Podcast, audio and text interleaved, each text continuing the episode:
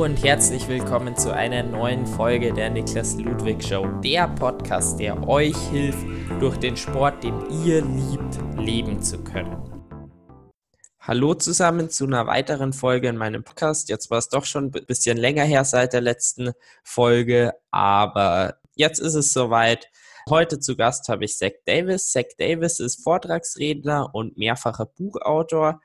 Mein Bruder hat damals das Buch Power Reading gelesen und begonnen, die Techniken anzuwenden und hat seine Lesegeschwindigkeit dadurch echt wirklich verbessert, also bestimmt verdoppelt.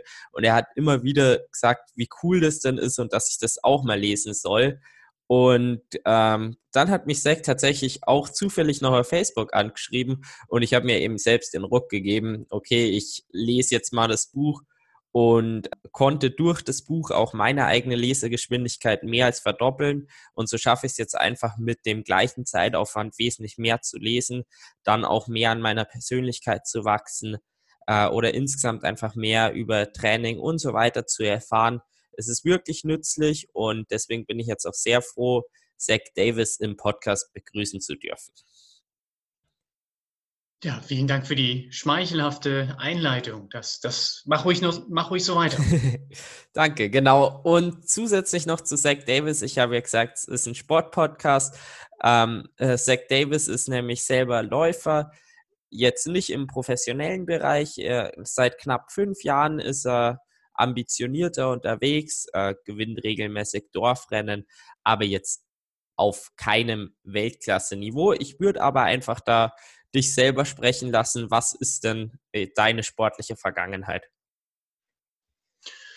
Ähm, also ich habe immer Sport gemacht, weil das, das hat für mich immer in irgendeiner Form zum Leben dazugehört. Ähm, ich versuche das relativ kurz zu halten. Ich habe ähm, meine Jugend auf dem Tennisplatz verbracht, bis ungefähr Mitte des Studiums oder Ende des Studiums für mich hat Sport, hat dann Sport danach ähm, eher einen Ausgleichscharakter gehabt, ein bisschen Fitnessstudio, ein bisschen Laufen und so weiter. Und habe dann, und ich bin auch jahrelang dann vielleicht dreimal die Woche eine halbe Stunde oder so gejoggt. Ich habe keine Ahnung, wie schnell das war, wie lange ich gelaufen bin. Das habe ich auch nicht gemessen.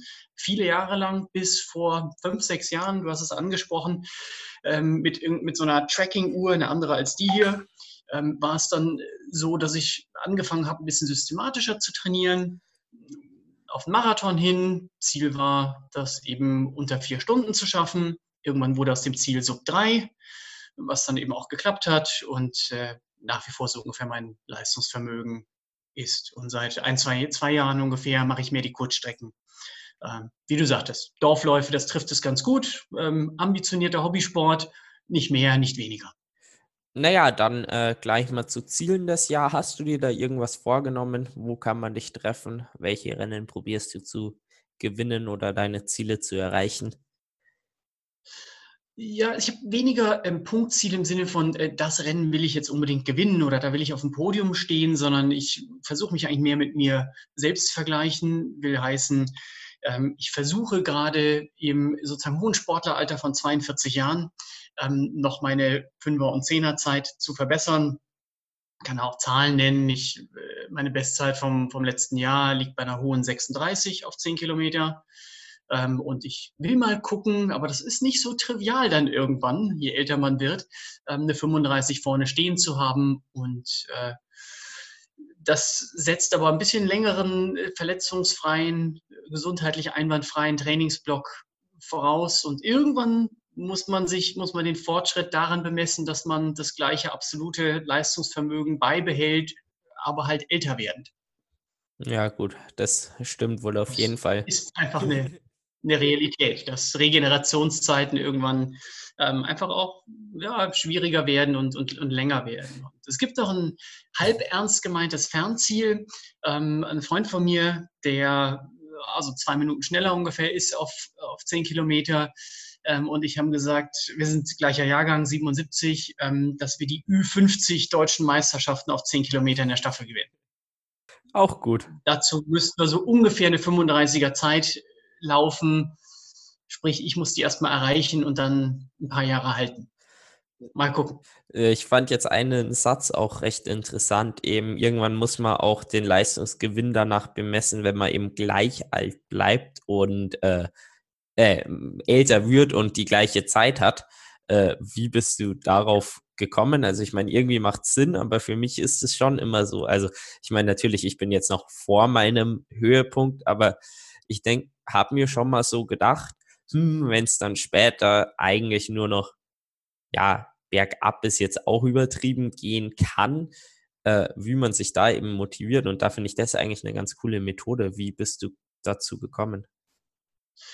Naja, ähm, erstmal unabhängig vom Alter werden ja irgendwann die Fortschritte kleiner. Ja? Wenn, man, wenn man anfängt und dann macht man den ersten Volkslauf in, keine Ahnung, 45 Minuten und dann acht Wochen später läuft man irgendwie in 43 oder sowas, da kann man ja alle paar Wochen eine Bestzeit laufen. Das wird ja dann irgendwann auch als junger Sportler dann zunehmend schwieriger. So, und ähm, je höher das absolute Leistungsniveau ist. Und äh, gerade, ja, ich habe es eben angesprochen, ähm, Regeneration wird nicht einfacher. Wir hatten, ich glaube, das kann ich verraten, in unserem Vorgespräch hattest du gerade beschrieben, dass du dein Training für diese Woche ein bisschen kondensieren musstest, aufgrund von einer Erkältung jetzt, jetzt gerade, äh, oder kondensieren auf einen kürzeren Zeitraum zusammenschieben musst. Und das geht bis zu einem gewissen Punkt, auch wenn man ein bisschen älter ist, aber gerade der Aspekt wird schwerer. Weil ich einfach merke, nach einem, nach einem langen Lauf am Wochenende, ja, da brauche ich schon eher zwei Tage Erholung und nicht nur einen. Ja. ja. Und, und dann, so, und dann sieht man ja auch, ja, so bis, bis kann man kein, keine genau, kein genaues Alter festlegen, aber man sieht es ja auch im Spitzensport bei den, den Langstreckenläufern, dass sie schon bis Ende 30 oder auch im Triathlon ähm, mehr oder weniger die gleiche Leistung bringen können, aber irgendwann wird es halt schwerer. Es ist halt einfach so. Und irgendwann, ja, ähm, ja, das ist für mich einfach so ein bisschen der Test oder das, das Überprüfen. Ich habe da Spaß daran, gerade zu gucken, was noch an absoluter Leistungssteigerung geht. Und mir ist klar, dass ich keine 32er, 33er äh, Zeit ähm, in diesem Leben laufen werde. Haupt. Also das ist aber okay. ja. Ja. ja, da muss man dann, müsste man wirklich nochmal enorm viel mehr Training reinstecken. Also dann ja, auf. Vielleicht, wenn ich es irgendwie zwei Jahre professionell und nichts anderes tun würde, weiß ich nicht, was dann theoretisch möglich wäre. Aber ähm, das Laufen ist ein schönes Hobby, auch durchaus ambitioniert, aber steht eben auch nur an vierter oder fünfter Stelle in meinem Leben. Ja, genau, dann kommen wir jetzt auch mal zur ersten äh, Stelle, nämlich zu deinem Hauptberuf, kann man jetzt, denke ich mal, so sagen. Ähm, was mhm. genau machst du? Ich habe es vorher ja schon kurz angeschnitten. Ähm, beruflich ist bei mir so gut wie alles fokussiert auf das Thema Produktivitätssteigerung und Arbeitsentlastung. Also wie kann ich mehr schaffen in weniger Zeit oder wie kann ich die Anforderungen, die da sind, mit einem etwas geringeren Stresspegel bewältigen. Ähm, und das mache ich sowohl in Form von Impulsvorträgen auf mittelgroßen oder großen Veranstaltungen, Kundenveranstaltungen eines Unternehmens, eine Verbandsjahrestreffen, was auch immer. Ähm, die zweite, der zweite Bereich oder der zweite Weg, Personen in dem Bereich weiterzuentwickeln, ist sehr viel intensiver, nämlich in Form von zum Beispiel Tagesseminaren und Workshops. Und das dritte sind digitale oder Blended Learning Formate. Genau, ähm, was würdest du dann zusammenfassen? Welchen Mehrwert gibst du dann äh, anderen Menschen? Ich glaube, dass ganz viele Bereiche ähm, geprägt sind von hohen Anforderungen und unterm Strich äh, helfe ich Ihnen, sich stärker auf die wesentlichen Dinge zu fokussieren, äh, ein wenig an Wirksamkeit zu gewinnen, was einen besseren Output generiert und gleichzeitig ja, die Anforderungen, die sind, wie sie sind, etwas leichter zu bewerkstelligen. Sehr gut. So typische Herausforderungen eigentlich unabhängig von der Branche oder vielleicht vorweg, ich habe die schöne Situation, in den unterschiedlichsten Branchen unterwegs zu sein, einen Tag mit einer Gruppe von Hotelmanagern zu arbeiten, am nächsten Tag in einem Kanzleiteam und am Tag danach vielleicht äh, mit Menschen aus dem Bausektor. Ähm, also das, das macht spannend. Interessant ist, äh, nicht nur einen Einblick in verschiedene Bereiche zu bekommen, sondern auch zu sehen, dass es wiederkehrende Muster und Herausforderungen gibt. Also auch wenn jemand in einer ganz, einem ganz anderen Bereich ist als eine andere Person, sind im Kern viele Herausforderungen doch sehr ähnlich. Ja, definitiv. Das habe ich jetzt auch im Sport bemerkt, dass man quasi, ähm, wenn man jetzt eben auf Mindset-Seminaren ist, die eigentlich für wirklich ähm, Leute sind, die Business machen wollen, ähm, dass man da eben auch als Sportler sehr viel mit rausnehmen kann, weil man es eben branchenübergreifend die Informationen häufig sammeln kann. Mhm. Viele Prinzipien, Erfolgsprinzipien sind an einigen Stellen einfach sehr, sehr ähnlich. Und wenn wir jetzt mal rein auf den beruflichen Bereich schauen, die ganz klassischen Herausforderungen sind so Dinge wie äh, der Umgang mit Fremdsteuerung, Unterbrechungen und Störungen beim Versuch, etwas konzentriert abzuarbeiten oder so zu planen und zu priorisieren, dass auch wenn das Umfeld von hoher Veränderungsgeschwindigkeit geprägt ist, dass die wichtigsten Dinge trotzdem vorangetrieben werden. Informationsflutbewältigung, äh, Schnittmenge, Eigenorganisation und Zusammenarbeit mit anderen Personen. Wir sind alle keine Inseln und äh, die meisten Dinge werden in irgendeiner Form kollaborativ mit anderen zusammen, mit Kollegen, mit Vorgesetzten, mit Kunden, Dienstleistern umgesetzt. Und äh, genau, meine Arbeit dreht sich um Herausforderungen in diesen vier Teilbereichen, die ich gerade so ein bisschen im Schweinsgalopp ähm, auf, aufgezählt habe. Genau, dann würde ich jetzt auch mal auf dein erstes Buch zu sprechen kommen. Ähm, oder ich weiß mhm. gar nicht, ob es dein erstes ist, was du veröffentlicht hast. Auf jeden Fall ähm, von Zeitmanagement zu Zeitintelligenz. Äh, um was geht es mhm. in dem Buch? Ähm, äh, es geht darum, ähm, einen Schritt weiter zu denken als in klassischen Zeitmanagement-Konzepten. Deswegen habe ich es auch ganz bewusst vom Zeitmanagement zur Zeitintelligenz genannt, nicht nur weil das cleverer klingt, ähm, sondern ähm, die, die klassischen Modelle, die man in vielen Büchern nachlesen kann, ähm, sind das Eisenhower-Diagramm, smart formulierte Ziele, Alpenmethode, ABC-Analyse. Müssen wir gar nicht im, im, Detail durchgehen, kann jeder nachlesen. Ähm, und eine Kernaussage zum Beispiel des, des Eisenhower-Diagramms ist, mache eine Liste deiner Aufgabe, kennzeichne die nach Wichtigkeit und Dringlichkeit und dann konzentriere dich voll auf die Aufgaben, die wichtig und dringend sind. Und ich sage, das ist jetzt nur ein Aspekt vom Zeitintelligenzkonzept, ich sage, das ist alles schön und gut. Wenn es ein akutes Problem gibt und Lichterloh brennt irgendwo, ähm, dann ist das natürlich nicht ganz verkehrt, wenn einem jemand sagt, konzentriere dich darauf oder das sollte auf deiner Liste weiter nach oben wandern. Naja, ich sage, das ist ein schöner Tipp, der ist auch nicht falsch, aber er bringt nicht besonders viel. Also angenommen, du hast ähm, einen besonders wichtigen Kunden, der hat ein akutes Problem und es ist deine Aufgabe, dich darum zu kümmern, dann brauchst du keinen Experten, der dir sagt, das solltest du vorziehen. Ja. Ähm, was zu kurz kommt im Alltag, und das mag jetzt auch erstmal theoretisch klingen, das ist meistens der Fokus auf Aufgaben, die wichtig sind, aber nicht oder noch nicht dringend. Die einen hohen Nutzen haben, aber noch keine unmittelbar bevorstehende Deadline. Und sich einen, einen höheren Teil seiner Zeit mit Dingen zu verbringen, die wichtig sind, aber noch nicht dringend, produziert zum einen im Schnitt bessere Ergebnisse und reduziert ganz massiv den Stresspegel. Ähm, was ist der Unterschied? Das eine ist ähm, das Löschen von einem Brand und das andere ist das Verhindern eines Brandes oder das Entwickeln besserer Löschmethoden. Das eine ist Arbeiten in einem Vorgang, das andere ist Arbeiten an einem Vorgang. Beides wichtig, aber was zu kurz kommt, ist fast immer die Verbesserung der Art und Weise, wie das eine ist mehr operativ, das andere eher strategisch. Strategisch hat eine größere Hebelwirkung. Mhm. Ähm, das heißt, jetzt auf das Eisenhower-Prinzip, glaube ich, heißt es ja, äh, zurückzukommen. Mhm. Also quasi das dringend wichtig, das erste ist und am besten eigentlich gar nicht auf der To-Do-Liste steht, weil es schon erledigt ist. Und ähm, kommt dann als nächstes eben wichtig und nicht dringend oder kommt erst dringend und nicht wichtig? Äh, naja, genau. Im, Einzel, genau, im Einzelfall, wenn wir in dem Bild von dem, von dem Brand äh, sind und es brennt irgendwo lichterloh, dann haben wir keine, ein, keine andere Wahl, als uns jetzt um dieses, diesen Brandherd zu kümmern.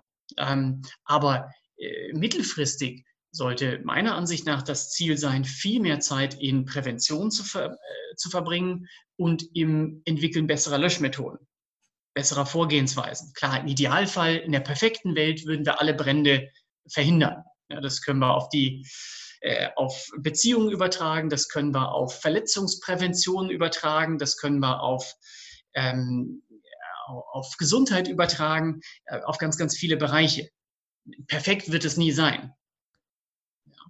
Ähm, wenn wir ähm, uns frühzeitig darum kümmern, dass wir ein gutes Verhältnis zu Kollegen, Mitarbeitern, Vorgesetzten, Kunden und so weiter haben, entstehen viele Probleme gar nicht. Das heißt aber nicht, egal wie groß der Fokus darauf sein wird, dass wir nie akute Probleme haben werden. Ja. ja. Ähm, sich, nehmen wir im sportlichen Bereich, ähm, leuchtet jedem ein, dass es Sinn macht, einen nennenswerten Teil seiner sportlichen Zeit in Verletzungsprävention zu investieren. Ja, in der perfekten Welt täten wir das so sehr, dass wir nie eine Verletzung oder eine Krankheit haben. Das ist das theoretische Ideal. Ja, genau. Aber was kommt in der Praxis immer zu kurz? Ja. Ähm, es ist das Dehnen, es sind die Ausgleichs, es ist der Ausgleichssport, es ist ähm, vielleicht auch die bessere Ernährung, ähm, weil wir damit beschäftigt sind zu trainieren. Und wenn wir dann das Problem haben, ja, dann gehen wir zum Physio oder müssen pausieren oder müssen uns halt zwangsweise um das Problem kümmern. Ja. Genau, dann ist mir auch noch, also die Einblicke fand ich schon mal super interessant auf jeden Fall, äh, ist mir auch direkt, als ich auf das Buch gestoßen bin, ähm, diese wichtigste Stunde der Woche ins Auge gefallen, aber wirklich nur wichtigste Stunde der Woche ohne irgendeinen Inhalt. Äh, jetzt wollte ich da mal nachhaken, weil das doch schon sehr interessant klang. Ja, ähm, ich halte es für sehr wichtig, ähm, dass man Zeit einplant, ob das genau 60 Minuten sind oder kürzer oder länger, um äh, in Ruhe, das ist ein wichtiger Punkt, in Ruhe sich Gedanken über den nächsten Zeitabschnitt zu machen, also zum Beispiel die nächste Woche. Ähm, für viele Menschen ist es ein großer Vorteil, die, den Großteil der Planung auf einer Wochenebene durchzuführen. Tagesplanung ist oft frustrierend, kennt, glaube ich, jeder. Am Ende des Tages zieht man Bilanz und stellt fest, man hat eine Menge geschafft, nur nicht das, was man sich vorgenommen hatte. Und Zeit für eine grobe Planung auf einer Wochenebene halte ich für sehr, sehr sinnvoll. Natürlich verändern sich die Dinge nochmal, weil irgendwas Unvorhergesehenes passiert. Aber das ist eine gute, gute Planungsgröße für die meisten Menschen, um auch gerade für Sportler ähm, die wichtigsten Dinge alle unter einen Hut zu bringen. Mhm.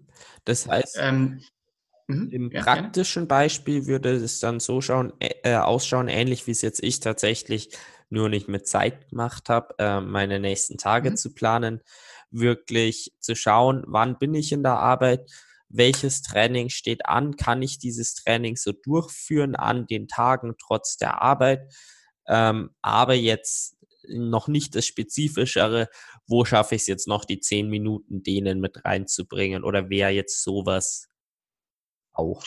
Naja, das kommt darauf an, wie, wie, wie voll, der Tag, wie voll der Tag und die Woche ist. Ähm, es gibt ja für viele Menschen einfach unterschiedlich volle Wochen. Wir hatten es ja auch im Vorgespräch. Ist bei dir so, ist bei mir so.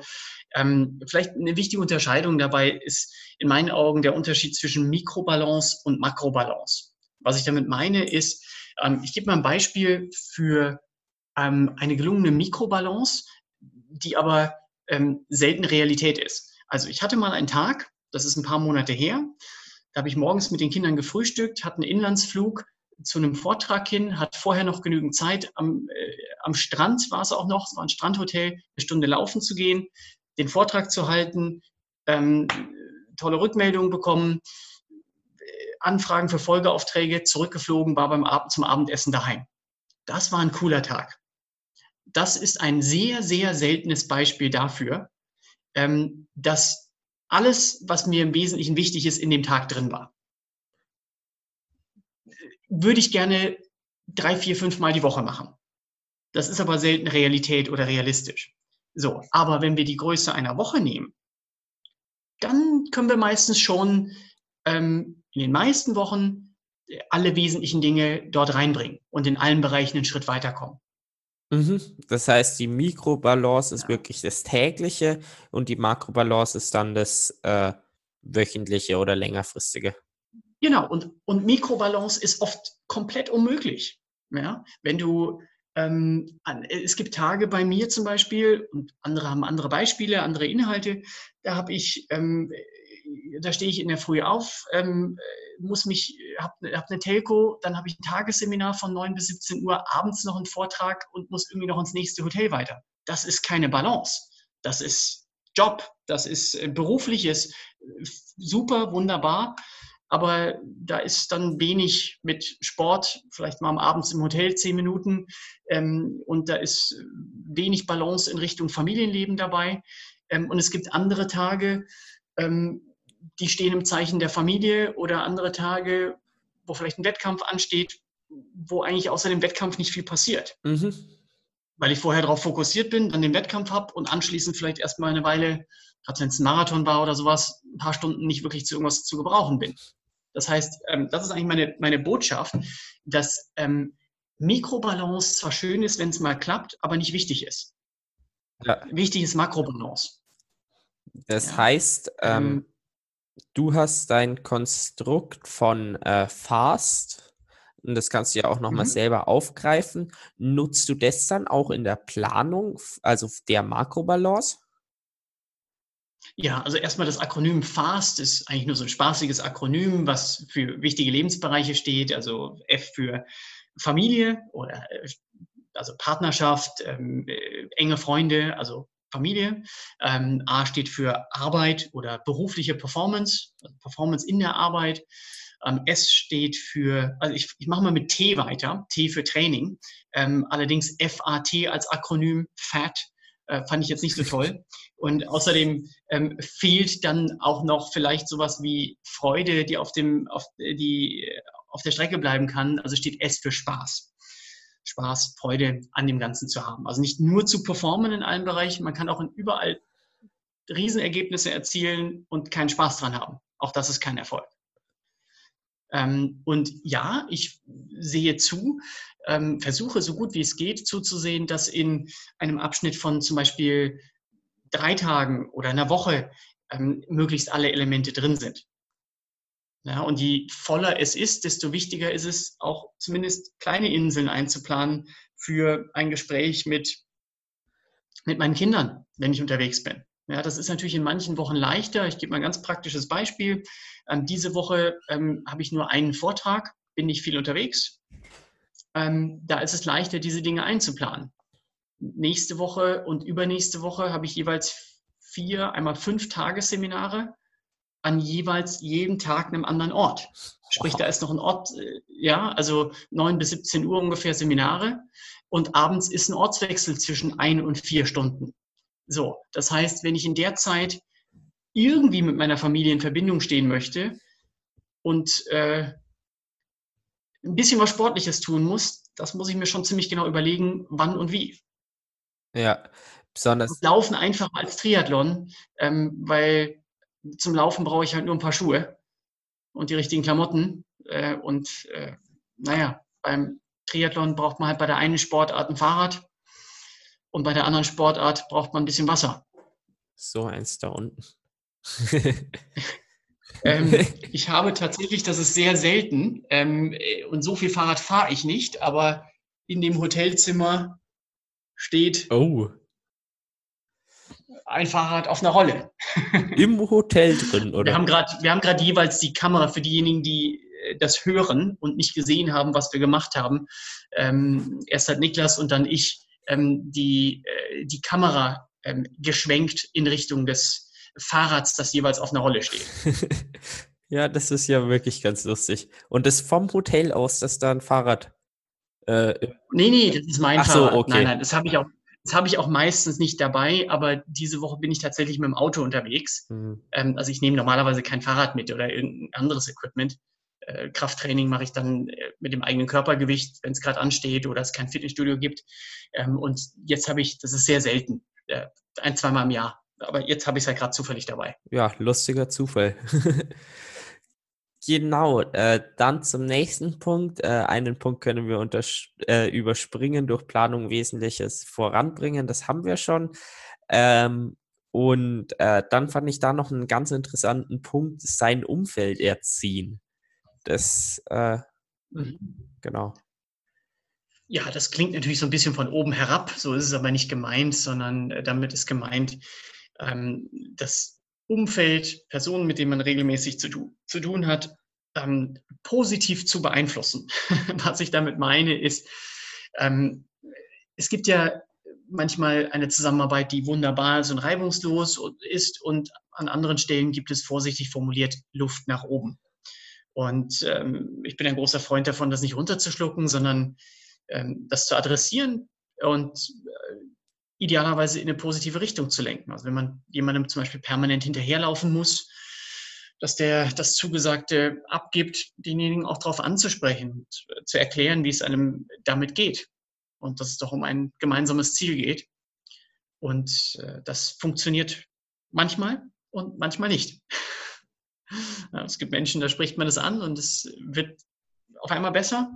Andere Personen, da braucht man verschiedene kommunikative Übungs, äh, kommunikative Ansätze und äh, wiederum andere Personen, die sind konstant in ihrem Verhalten.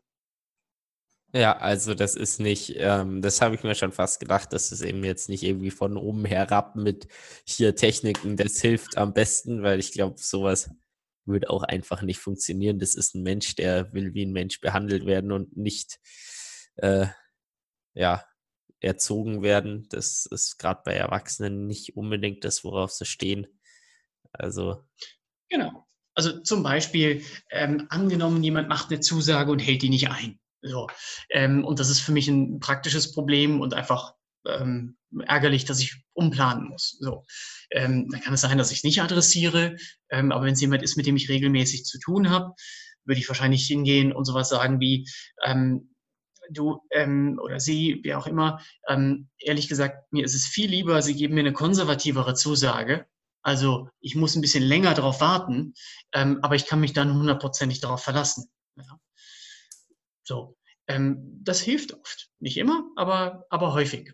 So, und das ist jetzt nicht konfrontativ, das ist nicht böse, das ist nicht mit dem Finger zeigend auf jemanden, sondern es geht einfach um die Sache und es ist gesichtswahrend. Und das finde ich immer spannend, wenn man bei Verhalten, das man nicht so optimal findet, ähm, es schafft, respektvoll zu der Person zu sein und gleichzeitig aber auch die, die Sache ins, ins Positive zu drehen. Ja, genau, besonders weil das auch immer dann, die Beispiele, die du jetzt genannt hast, waren immer positiv formuliert. Und ich glaube, das ist halt auch dann ganz oft der Fall, dass Leute sich dann lieber anpassen wollen. Genau, genau. Und manchmal hilft es auch, ähm, mehrere Optionen zu liefern. Ähm, ja, ich hätte jetzt folgende Ideen, ähm, wie wir das besser gestalten können. Variante 1, 2, 3. Und derjenige kann so ein bisschen mitgestalten, wenn nicht ein Vorschlag von demjenigen kommt. Das ist ja nicht psychologisch, nicht im Sinne einer Manipulation, sondern ähm, wir Menschen möchten mitgestalten. Pauschal beurteilt. Keiner, wenn ich ähm, unserem Sohn, Spitze ist jetzt äh, unser, äh, der eine Sohn ist sechs Jahre alt, als er vier Jahre alt war, trotz Phase, wenn ich ihm gesagt habe, ähm, zieh deine Schuhe an, dann war oft die Kooperationsbereitschaft nicht besonders hoch. Wenn ich gefragt habe, Mensch, erst den Schuh oder den Schuh oder erst Schuh oder erst Jacke, ist sein kleines Gehirn damit beschäftigt gewesen, innerhalb dieses Rahmens, der nicht besonders groß war, eine Entscheidung zu treffen und mitzugestalten. Und die Freiwilligkeit geht nach oben. Und äh, jetzt muss man erwachsenen Menschen in der Regel einen anderen Spielraum geben, einen größeren Rahmen natürlich, aber das Prinzip ist das gleiche. Und die Kooperationsbereitschaft geht nach oben. Ja, das ist wirklich auch nochmal super interessant, weil ich meine, dieses Mitentscheiden, wenn es auch so kleine Dinge sind, von wegen die Person hat keine Lust, äh, etwas zu tun, keine Lust, die Schuhe anzuziehen und dann wirklich äh, Schuhe oder Jacke, dann hat man wieder die Entscheidung mit drin und eben dann ist es wieder positiv formuliert und man kommt genau zu dem Ziel. Das ist wirklich genial. Ja, vielleicht auch ein, auch ein kommunikativer Punkt, der vielen ähm, ja, ambitionierten Hobbysportlern ähm, für diese oft ein Problem ist, nämlich Konflikte mit dem Umfeld. Ähm, will heißen, ähm, man betreibt einen Sport, der, der zeitintensiv ist, gerade natürlich Triathleten, aber auch andere Ausdauersportler und auch ganz andere Sportarten. Ähm, das kostet natürlich Zeit. Und ähm, gerade wenn man in einer Beziehung ist oder verheiratet ist, Familie hat äh, oder einfach ein soziales Umfeld, was ja bei jedem der Fall ist, ist das natürlich manchmal ein, ein Konfliktthema.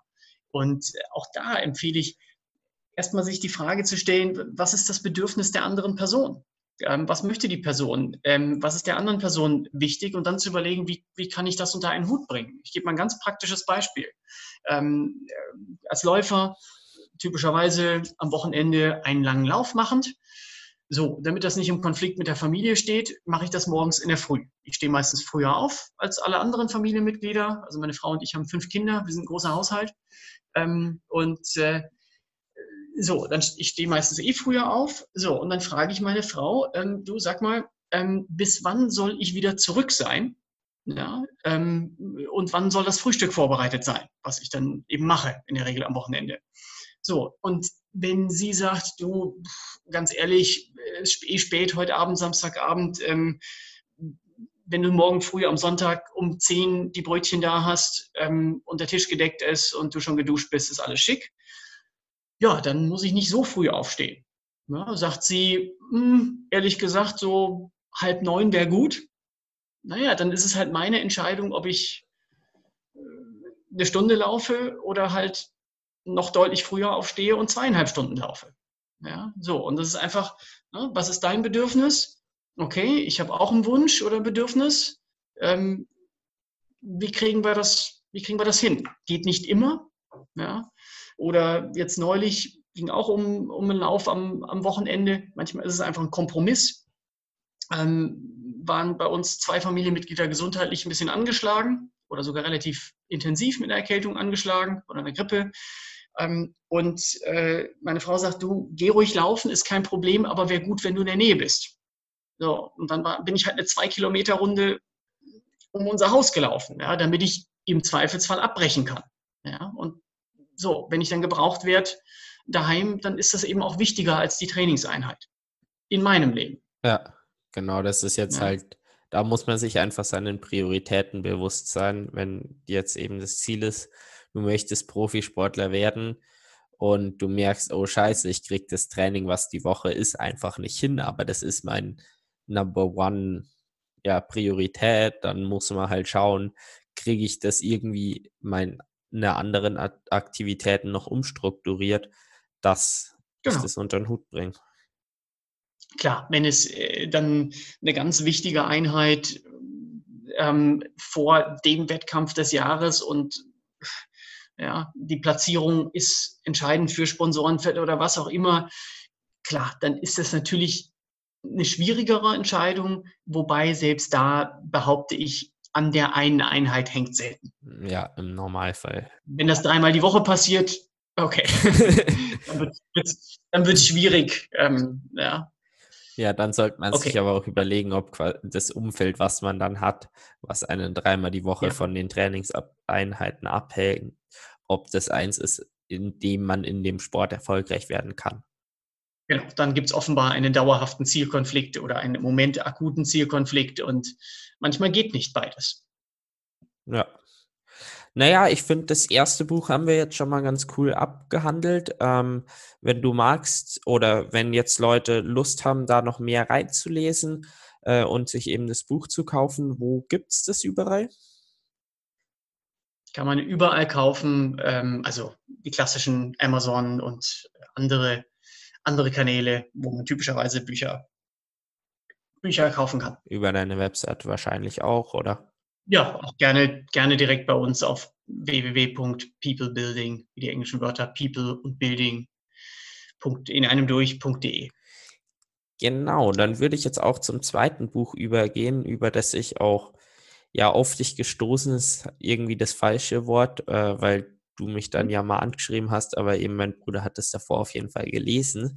Äh, nämlich. Übrigens, ganz kurz, wenn ich da einhaken darf, weißt du, wie das zustande gekommen ist? Ich weiß es nicht mehr.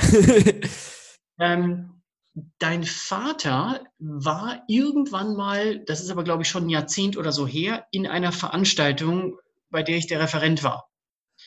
Und irgendwie äh, sind wir dann über Facebook irgendwie, keine Ahnung, äh, in Verbindung gewesen. Also jetzt wirklich nur ganz sporadisch.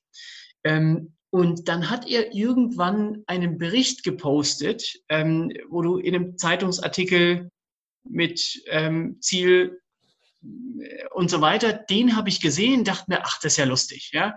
Ähm, und dann habe ich gedacht, komm, schreib den einfach mal an. Stimmt, das war das. Ja, ja ich habe tatsächlich noch vor dem Podcast, weil ich es eben nicht mehr wusste, nochmal so in Facebook-Verlauf geschaut, aber ich glaube, wir haben fast den ersten Kontakt dann übers Telefon gehabt oder zumindest nicht über Facebook Messenger oder WhatsApp. Das, äh, ja. genau. Ja, und so aber hat sich so war es dann. Aber es ist ja lustig, dass es dann von zwei Seiten irgendwie ja. ähm, zustande gekommen ist. Genau, und mein Bruder hat sich dann gewundert, das ist doch der Zach Davis, von dem habe ich doch gerade das Buch gelesen. Äh, genau, und dann habe ja. ich das Buch auch mal gelesen. Äh, also eben zweites Buch, Power Reading. Ähm, ich würde jetzt erstmal beginnen, weil ich glaube, gerade in Jugendlichen und eben, ich habe ja ein relativ junges Publikum, ist es wahrscheinlich gar nicht mehr so vertreten zu lesen. Das heißt, wo siehst du persönlich den Nutzen vom Lesen? Erstmal völlig unabhängig davon, mit welcher Effizienz das passiert, äh, zwei Themen. Äh, das eine ist, es ist schlichtweg eine berufliche Notwendigkeit. Also egal, ob man jetzt im, im, in der Ausbildung, im Studium, also prüfungsvorbereitend äh, gerade ähm, unterwegs ist ähm, oder dann eben in einem Job mit fachlicher oder Führungsverantwortung, es gibt kaum noch einen Bereich, der nicht in irgendeiner Form wissensintensiv ist. Also von daher ist es, kommt man eh nicht dran vorbei. Ähm, und das andere ist, äh, ich weiß gar nicht, von wem der Spruch ursprünglich stammt, ähm, aber der heißt ähm, Leaders are Readers. Ich habe den so ein bisschen erweitert in Leaders are Readers and Readers are Leaders, ja, um da so ein bisschen die, die, ähm, ja, so die Positivspirale zu, in beide Richtungen, den, den Kausalzusammenhang zum Ausdruck zu bringen.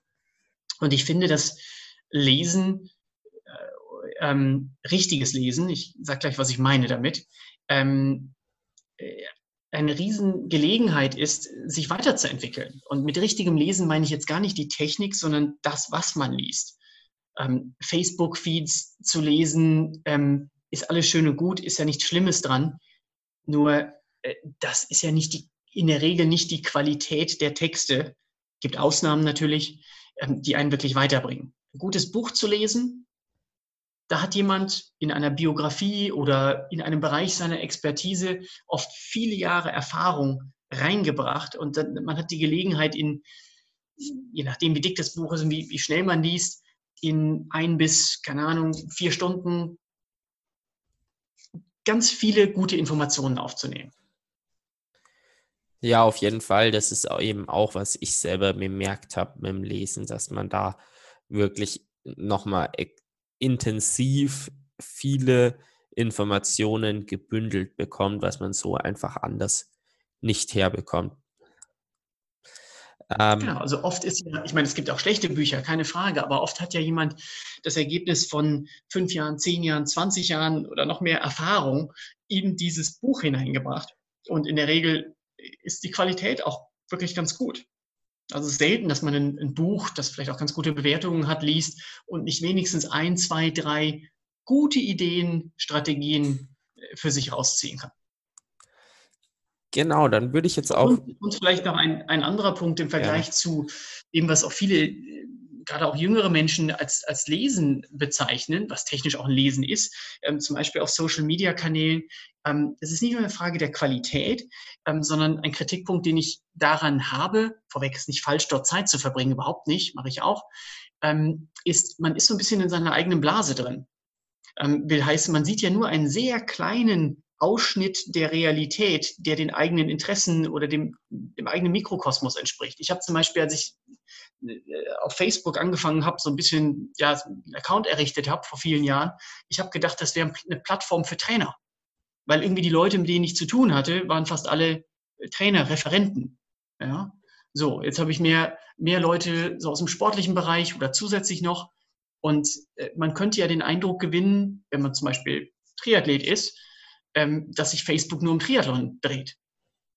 Das mag ein eigenes Interessensgebiet sein, alles schön und gut, aber das ist ja nur ein kleiner Teil dessen, was es so in der Welt gibt. Schade eigentlich. Vielleicht auch ein, für einen selbst wie für dich ein sehr wichtiger Teil. ja, auf jeden Fall.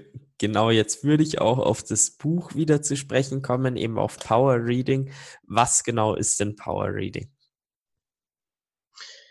Es ist ein Schritt-für-Schritt-System, das dazu führt, dass man die Leseeffizienz erhöht. Im Durchschnitt etwas mehr als verdoppelt bei gleichem Textverständnis. Und das ist ein ganz entscheidender Punkt, denn es bringt wenig, wenn man fünfmal so schnell liest und dafür nichts verstanden hat.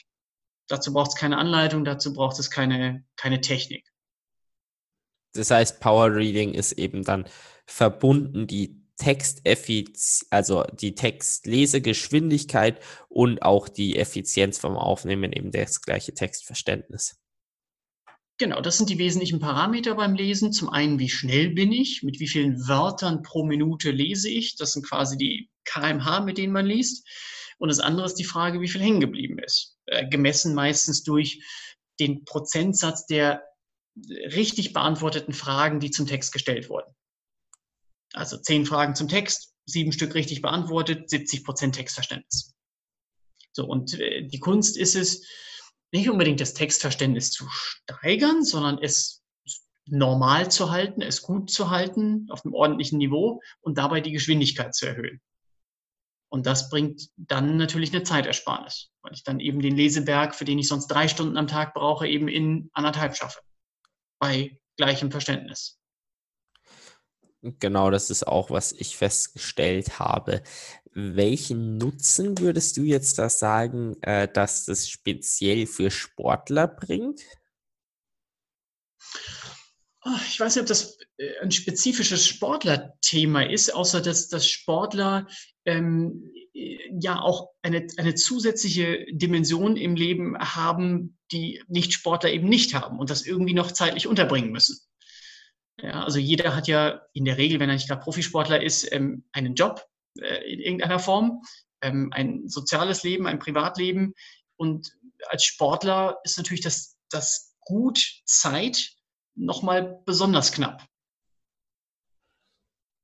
Ob es drei Stunden die Woche sind oder 20 sind, die man, die man trainiert. Die müssen ja irgendwie muss, müssen die ja stattfinden, wenn man das möchte. Auf jeden Fall. Und, und dann ist, und dann ist, glaube ich, ein Instrument, ob das Schnelllesetechniken sind oder eine, eine andere Zeitsparstrategie, umso wertvoller. Also ich könnte nicht nie im Leben die Dinge tun, die ich in Summe mache, wenn ich nicht an verschiedenen Stellen versuchen würde, besonders effizient zu handeln. Das Lesen ein Parameter. Genau, also ich glaube, wenn man sich da wirklich verbessern möchte, ist das Sinnvollste, das Buch selbst zu lesen, weil da wirklich auch verschiedene Übungen dann drin sind, wie man dann eben die Lesegeschwindigkeit ähm, erhöht. Wenn man jetzt aber sich denkt, eigentlich muss ich meine Lesegeschwindigkeit nicht erhöhen, aber so ein Tipp wäre trotzdem mal ganz interessant, dass ich ein paar Prozent schneller lese. Schaden tut's nicht und wenn man dann Lust kriegt, kann man ja noch das Buch lesen. Deswegen, welche Grundtechniken gibt es dann zur Geschwindigkeitssteigerung im Lesen? Ja, ich gebe sogar zwei, okay? Oh, das ist nett. also, ja, ähm, also, ähm, das eine Thema ist, und das ist auch der erste Schritt von ungefähr zehn, ähm, dass die Augen leider Gottes beim Lesen relativ unkontrolliert springen. Also es kann jeder mal nach, äh, ausprobieren, indem er versucht, mit den Augen einen Kreis zu zeichnen. Das kriegt man nicht hin. Ähm, es sei denn, man hat eine Orientierungshilfe, zum Beispiel einen Finger, den man verfolgt. Dann kann man durchaus, also ein bewegendes Objekt, das man verfolgt, dann kann man durchaus einen, äh, einen Kreis zeichnen, einen runden Kreis. Das ist redundant. Aber so, das heißt, das Auge, wenn es keine Führungshilfe hat, springt viel durch die Gegend. Und das ist beim Lesen auch der Fall. Das heißt, ähm, was schon einen kleinen Fortschritt für die meisten Menschen bringt, ist schlichtweg seine Augen zu führen, als ob man die Zeile mit einem Finger oder Stift unterstreichen würde. So, das ist für viele erstmal ein bisschen gewöhnungsbedürftig, aber ich empfehle, sich mal fünf Minuten Zeit zu nehmen, das wirklich mal auszuprobieren. Ähm, in den ersten ein, zwei Minuten sind die Erfahrungen unterschiedlich, aber nach ein paar Minuten funktioniert das für die meisten Menschen sehr, sehr gut. Man, hat, man gewinnt deswegen Zeit, weil man weniger unkontrolliert durch die Gegend springt, weniger Umwege. Das ist ein Thema. Ähm, ein weiterer Ansatz ist, dass man ähm, ja, Tempoübungen, Drillübungen nenne ich sie ganz gerne, ähm, durchläuft. Das ist wie so ein bisschen in der Sportlermetapher wie ein Intervalltraining. Also will heißen, man geht zum Beispiel hin, liest eine Minute lang mit normalem Tempo und dann liest man den gleichen Text ein bisschen schneller. 20 ähm, Prozent, 50 Prozent schneller. Ja, in drei, drei, vier Mal immer etwas schneller werden. Oder man geht hin und liest einen Text erst mit einer bestimmten normalen Geschwindigkeit und dann den sich anschließenden neuen Text ein bisschen schneller. Auch wieder 30 Prozent schneller, 50 Prozent schneller, auch mal doppelt so schnell. Und das trainiert einfach die sprachliche Wahrnehmungskapazität und auch die Fähigkeit, sich auf die wichtigsten Wörter, die, die Schlüsselwörter zu konzentrieren.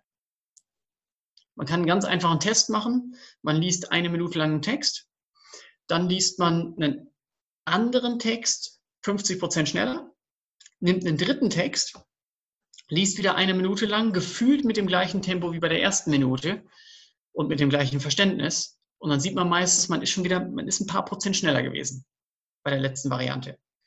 Also hat ein kleines bisschen mehr Text in den gleichen 60 Sekunden geschafft. Was für Texte bieten sich da an zum Lesen? Weil das habe ich tatsächlich im Buch nicht mhm. so eindeutig gefunden und ich habe dann eben meistens okay. Bücher äh, gelesen, nochmal, die ich schon kannte, um eben einfach, also die ich schon mal gelesen habe, aber wo ich jetzt nicht den Text irgendwie auswendig kannte. Äh, genau. Ja ja, ist nicht so entscheidend, mit welcher Art von Text man übt. Ähm, ich halte es für einen Vorteil, mit Sachtexten zu lesen, ähm, zu üben, ähm, weil man ja, das ist ja das, was man auch eigentlich steigern will, typischerweise. Also einen Roman schneller zu lesen mag ganz nett sein, aber weiß nicht, ob das so unbedingt erstrebenswert ist. Ja, besonders liest man einen Roman ja meistens, weil man Lust zum Lesen hat, weil man Zeit hat, ist was Schönes und wenn man sich eben die Informationen jetzt zum Beispiel für einen Job oder für einen Sport dann irgendein Buch über Training liest, dann ist es ja, weil man die Informationen daraus braucht. Und da ist dann das Lesen an sich nicht das Schöne. Genau, das, das Ziel bei Sachtexten ist ja die Informationsaufnahme. Könnte man auf den Knopf drücken und das Wissen plötzlich drin haben, wird man sich Lesen wahrscheinlich, den Vorgang selber wahrscheinlich sparen. Liest man einen Roman, ist das Ziel ja nicht unbedingt der Wissenstransport vom Buch ins Gehirn, sondern der Vorgang, die Entspannung, die Unterhaltung, was auch immer. Ja, genau. Wie speichert man denn das Gelesene jetzt nicht nur kurzfristig ab, sondern auch langfristig? Was für Techniken gibt es da denn? Ja, ganz spannend ist es, wenn man das Thema Schnelllesetechniken mit Gedächtnistechniken kombiniert. Ähm, das offene Geheimnis aller Gedächtnistechniken ist Visualisierung und Verknüpfung. Ähm, will heißen, ähm, es ist unheimlich hilfreich, die Kerngedanken sich bildlich vorzustellen. Das ist bei manchen Texten leichter, bei abstrakten Texten schwieriger, aber umso nützlicher. das ein Thema, ähm, was auch unheimlich hilfreich ist, ist das, was wir alle mal in der Schule gemacht haben, nämlich zu einem Text Stichworte zu notieren, wirklich nur Stichworte und diese Stichworte dann mit Gedächtnistechniken, zum Beispiel einer Verknüpfungstechnik, Kettenmethode, Begriff 1 mit 2, 2 mit 3 und so weiter bildhaft zu verknüpfen. Und ein weiterer Tipp, den ich noch geben kann, ähm, ist äh, sinnvolle Wiederholungszyklen zu beachten. Also gerade auch in der, also wenn man etwas langfristig abspeichern möchte, zum Beispiel, weil man einen Vortrag dazu halten wird oder prüfungsvorbereitend, ist Informationen, die man einmal aufgenommen hat, idealerweise zu wiederholen innerhalb von einer Stunde. Also nicht erst nach drei, vier, fünf Stunden oder noch länger. Dann hat man schon relativ viel vergessen leider. Innerhalb von einem Tag, also 24 Stunden, einer Woche, einem Monat, ja, und dann je nachdem, wie lange es noch relevant ist so halbjahresweise. Ja? Weil die, meisten Menschen wiederholen entweder wesentlich früher als notwendig oder erst so spät, dass zu viel schon vergessen wurde und sie fast von vorne anfangen müssen. Ja, also man kann den, die Lerneffizienz mal unabhängig von den sonstigen Techniken, dass man mit Schnelllesetechnik arbeitet, mit Gedächtnistechniken, äh, allein schon dadurch erhöhen, dass man seine, den Wiederholungszeitpunkt sinnvoll gestaltet. Und die Gedächtnisforschung gibt her, das relativ leicht zu merken, am besten innerhalb von einer Stunde, Tag, Woche, Monat. Und dann ist, wie gesagt, die Frage, ist die Prüfung schon geschrieben und bestanden? und es darf wieder rausfallen oder ist es etwas, was ich langfristig abspeichern möchte? Du hast jetzt auch das Visualisieren angesprochen. Ähm, ich mhm. persönlich, wenn ich einen Text, ähm, ich lese im Moment mit knapp 500, ja, 500, 550 Wörtern sowas pro Minute. Sehr schnell, ja. Danke. Äh, da schaffe ich es persönlich jetzt nicht, wobei ich es auch noch nicht bewusst probiert habe, den Text noch zu mhm. visualisieren. Machst du das dann mhm. in der Wiederholung mit deinem Markierten, äh, das mhm. Visualisieren, oder schaffst du das auch schon während dem Text? Weil bei dir ist es ja fast nochmal doppelt so schnell, das Lesen. Da stelle ich mir es nicht gerade leichter vor. Die eindeutige Antwort ist, kommt drauf an. ähm, ja, also wenn es ein Text ist, der jetzt keine so hohe Dichte der Dinge hat, die ich langfristig abspeichern möchte, dann versuche ich das schon währenddessen zu visualisieren. Also wenn jetzt, wenn ich ein typisches Sachbuch lese oder sowas, ähm, wo dann, weiß nicht, alle fünf Seiten oder so mal ein für mich wirklich relevanter Gedanke ist, klappt das währenddessen oder einfach mal kurze Pause und versuchen sich das bildlich vorzustellen. Ähm, wenn es etwas Prüfungsvorbereitendes ist oder wäre. Ich habe seit vielen Jahren keine Prüfung mehr, keine Lust mehr drauf. Ähm, ähm, dann ist ja meistens die, die Dichte höher. Und dann würde ich es erst markieren oder rausschreiben und dann im zweiten Schritt visualisieren. Mit was für einer Lesegeschwindigkeit im Moment äh, liest du jetzt im Moment genau? Ah, schwer zu sagen. Ich habe das früher mehr trainiert. Ähm, und das, was im, im Buch steht, ist, glaube ich, irgendwie 800 bis, bis 1000 Wörter pro Minute oder sowas, glaube ich. Ich habe es gar nicht mehr im Kopf, was, was drin steht. Ähm, das gilt für viele oder die meisten Texte, wobei, um eine ganz ehrliche Antwort zu geben, ich habe die letzten Jahre das Thema nicht mehr systematisch trainiert. Und auch da wird man dann irgendwann wieder, wieder langsamer. Also ich würde sagen, die, die meisten Texte irgendwo zwischen 4 und 800 Wörtern pro Minute wahrscheinlich im Moment. Ich habe es aber auch nicht mehr, nicht mehr groß gemessen. Ja. War nicht mein Hauptfokus der, der Optimierung in den letzten Jahren. Jetzt, wenn man das optimieren möchte, äh, stehen bei dir eben ganz viele Übungen äh, drin, quasi Intervalltraining. Ähm, Nochmal, um, auch wenn man schon recht flott ist, eben immer flotter zu werden. Wie hast du das anfangs gemacht? Also die Texte, ähm, ich habe quasi mit dem Buch ganz viel gearbeitet, die Übungen durchgemacht, äh, aber irgendwann sind es dann eben zu viele Übungen, dass man die wirklich direkt machen kann. Hast du das mhm. dann alle jede Woche mal gemacht, jeden Tag dir Zeit genommen? Wie war das? Also erstmal war es eine ziemliche Odyssee äh, zu unterscheiden, ähm, welche Dinge was bringen und, und welche nicht. Ähm, wie in jedem anderen Bereich gibt es da eben auch, sagen wir, bessere und schlechtere Quellen. Und äh, nicht nur aus Büchern und Seminaren, die ich besucht habe. Ich habe auch ähm, die äh, mehrfache Schnelllese-Weltmeisterin Anne Jones interviewt, äh, die in Harry Potter in 47 Minuten gelesen hat bei gutem Textverständnis. Ähm, ja, so ein 800-Seiten-Buch. Und äh, ja, äh, sie so und daraus gespeist habe ich dann irgendwann so ein bisschen rausgefunden, was bringt etwas und was nicht. Und äh, ja, äh, und dann habe ich tatsächlich auch regelmäßig trainiert. Also ich habe mir wirklich ähm, eine ganze Weile lang, über Monate hinweg, ähm, ein, zwei Mal am Tag auch wirklich solche, gerade auch die Tempoübungen gemacht, ganz systematisch. Aber dann, dann nicht mit einem Trainingsplan. Dann, ja, kein fester Trainingsplan, so würde ich nicht gehen, aber man wird im Laufe der Zeit besser. Dann hat man aber auch, ähnlich wie im sportlichen Bereich, auch mal ein Plateau und kommt irgendwie nicht weiter und probiert wieder einen anderen Ansatz und irgendwann wird es dann, wieder, dann wieder besser. Ja, äh, das glaube ich eben auch, aber wirklich sich dazu motivieren, eben wenn man dann schon recht flott ist, tue ich mir persönlich recht schwer. Aber ich meine, wenn man da wirklich eben dahinter steht, diese, das Warum äh, ist ja wirklich eigentlich relativ groß und man kann sich eben langfristig Zeit sparen. Also muss man halt irgendwann die Waage halten zwischen, wie viel bringt es mir noch und wie viel Zeit muss ich reinstecken. Ja, ganz genau, genau. Und irgendwann auch da nimmt irgendwann der Erfolg natürlich ab. Ja, also die, der Grenznutzen, wenn man es ökonomisch betrachten möchte, nimmt natürlich auch ab.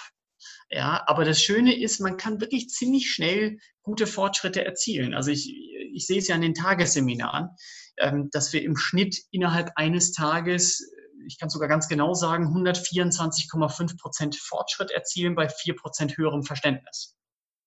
Das ist das Ergebnis einer, einer Studie, die schon eine ganze Weile zurückliegt, aber es ist auch nicht, nicht schlechter. Ja. Ja, das ist schon auf jeden Fall eine beachtliche Menge. Also 124 Prozent, das ist schon deutlich. Ja. Und das Textverständnis. Ich meine, 4 Prozent ja. ist jetzt nicht viel, aber es zeigt halt, dass es genauso gut bleibt und wenn sich sogar noch leicht verbessert. Also, was will man mehr? Dann, Macht eine Menge aus. Dann wäre ich jetzt mit meinen Fragen auch am Ende angekommen. Hast du noch irgendwas, was du noch anmerken magst? Ähm, du hast eben die Bücher angesprochen. Ich würde ganz gerne denjenigen, die das hier hören, ein, um sie ein wenig zu unterstützen, ein besonderes Angebot machen. Ähm, wer eines der beiden Bücher haben möchte ähm, und uns einfach eine E-Mail schickt, dem können wir gerne das andere Buch, also wir hatten jetzt über Zeitintelligenz und Power Reading gesprochen, dann geben wir demjenigen das andere Buch kostenfrei dazu. Das ist auf jeden Fall ein cooles Angebot, besonders weil ich bis jetzt auch noch nichts davon wusste. Also sollte man wirklich machen, wenn man überlegt, sich da ein Buch zu kaufen. Lohnenswert war das Power Reading auf jeden Fall bei mir und jetzt auch eben Zeitintelligenz. Äh, da bin ich gerade erst drauf gestoßen, aber das wird auch ein Buch sein, was ich noch lesen werde. Dann. Ja, und dann bitte einfach eine, eine kurze E-Mail einfach an, an info at peoplebuilding.de und äh, dann schicken wir es raus und äh, vielleicht noch ein Stichwort ähm, Podcast Niklas Ludwig oder irgendwie sowas. Dann können wir das zuordnen. Dann bedanke ich mich auf jeden Fall schon mal im Namen aller Hörer für das nette Angebot. Das ist natürlich sehr, sehr großzügig. Und äh, dann würde ich dir jetzt noch die Möglichkeit geben, ähm, kurz zu sagen, wenn man dich weiter verfolgen mag, äh, wo man es tun kann. Ja, über die klassischen Kanäle, über Website, ähm, bisschen auf Facebook. Ähm, und äh, wenn es ein konkretes Anliegen gibt oder einen Anknüpfungspunkt, auch gerne einfach eine E-Mail, e wie gesagt, an, an info at peoplebuilding.de und äh, ja, oder über Bücher, wie, wie schon ausgiebig erwähnt. Gibt ist relativ leicht, mich im Netz zu finden, wenn man das möchte. Ja, also unser Zach Davis, da ist das Erste, was man findet, glaube ich, deine Webseite. Also sollte nicht zu schwer sein. Genau. Also dann äh, vielen Dank fürs Hiersein und äh, für mich war der Podcast auch wirklich interessant, gerade eben nochmal das äh, Zeitintelligenz mit Mikro- und Makrobalance. Ähm, also gerade die Makrobalance, die sich dann planen lässt, fand ich schon nochmal einen sehr, sehr interessanten Einblick. Und genau, dann eben nochmal danke fürs Dasein und äh, danke für das äh, großzügige Angebot. Ja, sehr, sehr gerne und danke von meiner Seite. War mir eine Freude.